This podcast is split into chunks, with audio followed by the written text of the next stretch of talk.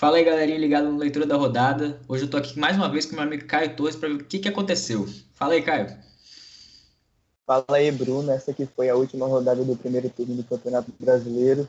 É, foi uma rodada da solidariedade, né? Ninguém quis assumir a liderança e ficou com o Inter mesmo no final das contas. Então vamos começar né, com o empate do Botafogo com o Ceará 2 a 2 Isso aí, o Botafogo que chegou a ficar na frente por duas vezes no, no placar e o Vozão ainda conseguiu é, alcançar um empate né, dentro da casa do Fogão, Fogão que, que agora é, tem o seu 11 primeiro empate na competição, está ali flertando com a zona de rebaixamento, até, até porque está ali na 14 posição, apenas um ponto de na zona.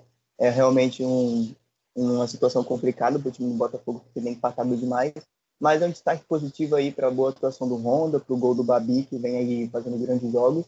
E é bom o Fogão abrir o olho nessa competição, porque só empatar não acumula muitos pontos, não. Pois é, como você disse aí, dois jogadores importantíssimos para o Fogão, mas infelizmente a campanha é muito aquém do, do desempenho dos dois, né? Só empatando, tá, tá difícil realmente. Vamos ver o que, que vai acontecer no final das contas. Vamos ver se eles conseguem dar uma levantada aí com esses dois jogadores importantes. E você falou lá do líder do Brasileirão, então aqui vamos falar do jogo que aconteceu com a derrota deles para o Corinthians, né? Um resultado até uma surpresa. É, realmente, um resultado surpreendente, né? O Corinthians que vem oscilando muito, tomou aquela goleada do Flamengo, depois conseguiu vencer alguns outros jogos, foi eliminado recentemente da Copa do Brasil, que é um vexame. É, mas mesmo assim, na, nessa última rodada do Campeonato Brasileiro, bateu o líder, é, venceu o Inter por 1 a 0 com o gol do Matheus Davo, menino que subiu da base já fez o primeiro gol no profissional já contra o primeiro colocado. O Inter ainda que teve o Thiago Galhardo expulso. E se o Galhardo não está no time, o Inter não consegue fazer gol, né? Impressionante. E assim a, o Corinthians conseguiu vencer o jogo na, na arena, né, em sua casa. E o Inter que deixou a liderança vaga para o Galo ou para o Flamengo assumir, mas nenhum dos dois quiseram assumir, não. É, pois é, não quiseram muito compromisso esse, essa rodada, não. E agora falando aqui do nosso queridíssimo batedor de gigantes, né? Posso dizer com, com toda sinceridade que nós dois fomos vingados pelo Curitiba. O Atlético Goianiense perdeu de 1 a 0 pro Coxa. exatamente. O Atlético Goianiense ele só gosta de, de vencer de gigantes, né? Que tem de quem tem um elenco muito superior ao dele aos times que têm um elenco assim no mesmo nível ele acaba perdendo jogos, como foi o caso do Coritiba. Coritiba venceu em casa no Couto Pereira por 1 a 0 com gol logo no início do jogo do Matheus Candelli. É, o jogo o jogo foi digamos assim meio ruim, né? Tivemos o gol assim logo no primeiro momento, nos primeiros minutos do primeiro tempo, mas aí na sequência do jogo o jogo perdeu nível, perdeu nível técnico os dois times tentando, mas não conseguindo, e ficou por isso mesmo 1x0 pro Coxa. Pois é, agora vamos aqui para mais uma vitória de 1 a 0 Dessa vez eu posso dizer, tá difícil de parar os idosos do Flusão. O elenco Fluminense com a média de idade aí de 87 anos, mas segue ganhando, segue nas posições acima lá da tabela. Muito feliz com a fase do meu time. E o que, que você tem a dizer sobre esse jogo? Não, o que eu tenho a dizer é que o Penta já é realidade.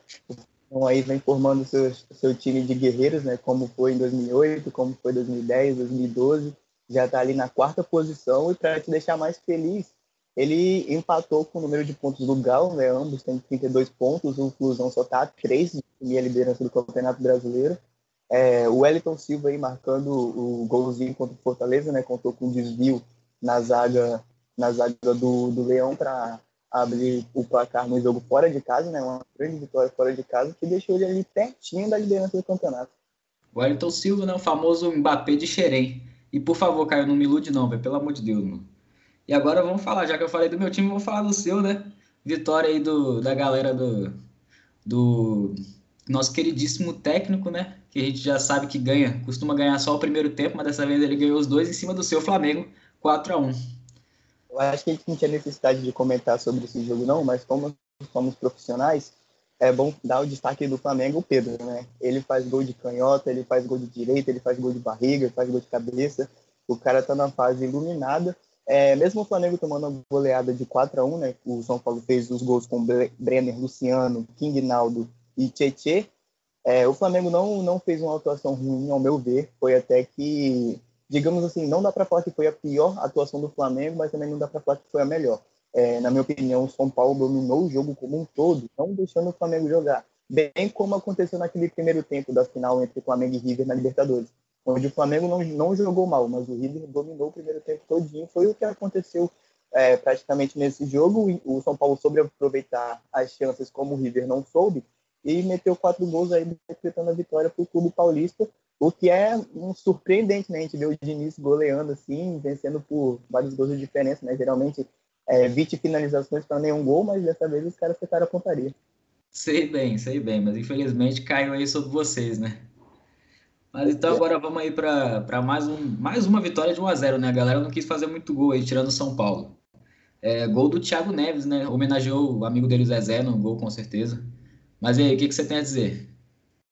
É, o Thiago Neves, que se não tivesse no time do Fusão em 2008, talvez tinha ganhado a Libertadores em cima da LBU, né? Mas assim, o ele chegou a fazer, ele fez um gol, é, um gol discreto, né? Conseguiu abrir o placar e foi o resultado da partida. O Atlético Paranaense aí que, que vem em decadência, né? Acabou de ser eliminado da Copa do Brasil pelo meu Mengão, mas ali encontra-se na 19 posição, é uma situação muito complicada, né? Tipo, bem atípico da gente ver do Atlético Paranaense o que ele mostrou na temporada passada, chegando a ser campeão da Copa do Brasil. E esse ano aí nessa reconstrução, né? Perdeu vários jogadores, mas a gente está vendo aí que acabou o primeiro turno e ele é o segundo pior time da competição. Então é realmente uma situação muito difícil para o Furacão, que virou apenas uma brisinha de praia, né? Pois é, não dá nem para dizer mais que é uma surpresa, né? Já tá vendo aí desde a, das primeiras rodadas umas atuações bem abaixo do que a gente já esperava antes. Agora eu já nem espero mais resultados tão positivos assim para o Atlético Paranaense. Realmente a fase é muito ruim e espero que melhorem, né? Já foi um time tão tão bom, já conquistou tantas coisas e agora está nessa situação, realmente é muito decepcionante para a torcida. E agora vamos falar aqui do Santos, que bateu por 3 a 1 o Bahia. É, exatamente, o Santos aí que tem o Marinho, né, iluminado, marcou de novo, os gols foram feitos por Marinho, Adson e Jobson, o Santos que está ali já na cola do seu fusão está tá em sexto colocado com 30 pontos, a exemplo do São Paulo, que também está em quinto com 30 pontos. É, na parte de cima é uma tabela muito, muito organizada, né? Tipo assim, temos o Inter com 35, Flamengo com 35, Galo com 32, é, São Paulo e Santos com 30. Realmente está tá a situação muito embolada ali naquela disputa da Libertadores, disputa pelo título. É, o Bahia, do técnico Mano Menezes, ainda não se, se achou na competição, né? Vem sofrendo com alguns jogos ali na, apenas na 15 colocação, é, flertando também com as zonas de rebaixamento, exemplos de Botafogo e Vasco.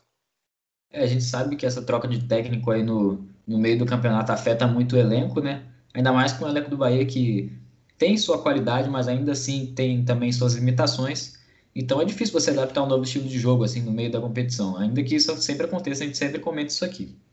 E agora vamos falar de um empate. O Vasco empatou com o Goiás.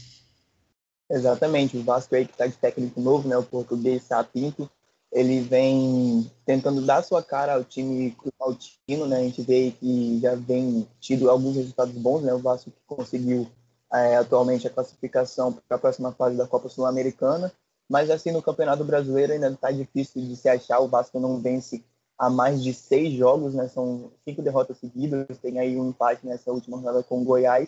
É, o time está apenas ali na 16 sexta posição e só não está na zona de rebaixamento porque tem é, uma vitória a mais do que o próprio Coritiba, né, que, que ganhou nessa rodada.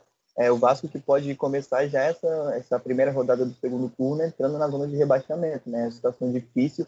Eu realmente fico muito decepcionado, muito triste com essa, essa péssima atuação do Vasco, podendo ser rebaixado pela quarta vez. Para mim é realmente desesperador isso.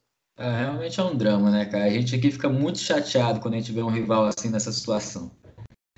E agora vamos aí falar de mais uma vitória surpreendente, ao meu ver, não sei se você concorda. Palmeiras de técnico novo goleou o Galo do São Paulo por 3 a 0. É, exatamente, né? A gente esperava uma partida mais equilibrada, eu acho que ao meu ver, se o Palmeiras ganhasse assim como ganhou o jogo, não seria é, tão surpreendente se fosse uma 0, 2 a 1, aquele jogo disputado, né? Mas com a ampla vantagem assim de 3 a 0, realmente um placar surpreendente, acho que poucas pessoas esperavam é, uma vitória tão elástica assim do, do Palmeiras, que na minha opinião 3 a 0 já é goleada. Os gols foram feitos por Rony, Veiga e Wesley, né? É, como eu disse no começo, o Inter deixou a liderança para o Flamengo, o Flamengo deixou a liderança para o Galo, o Galo não quis assumir, ficou tudo do jeito que estava. É, bom para Fluminense, bom para Santos, São Paulo, Palmeiras, que ali encostaram na, na liderança, né?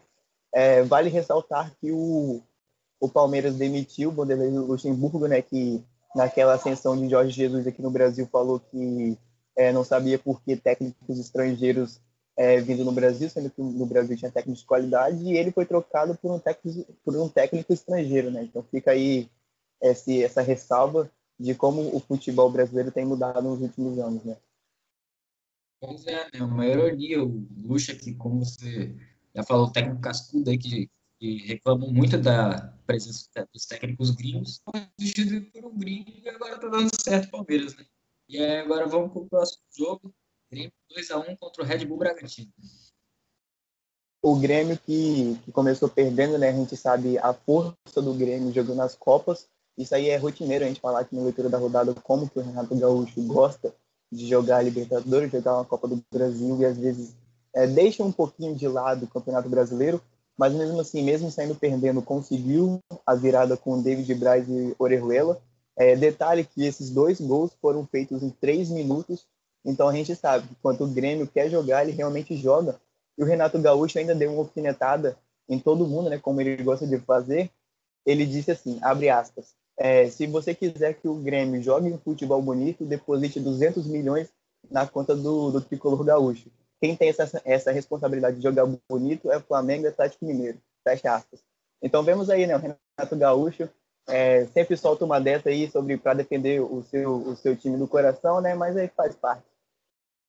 Pouco marreto, Renato Gaúcho, né, cara? Pelo amor de Deus. Mas então é isso, né? Vamos fechando aqui mais uma leitura da rodada. Queria agradecer mais uma vez a sua presença, cara.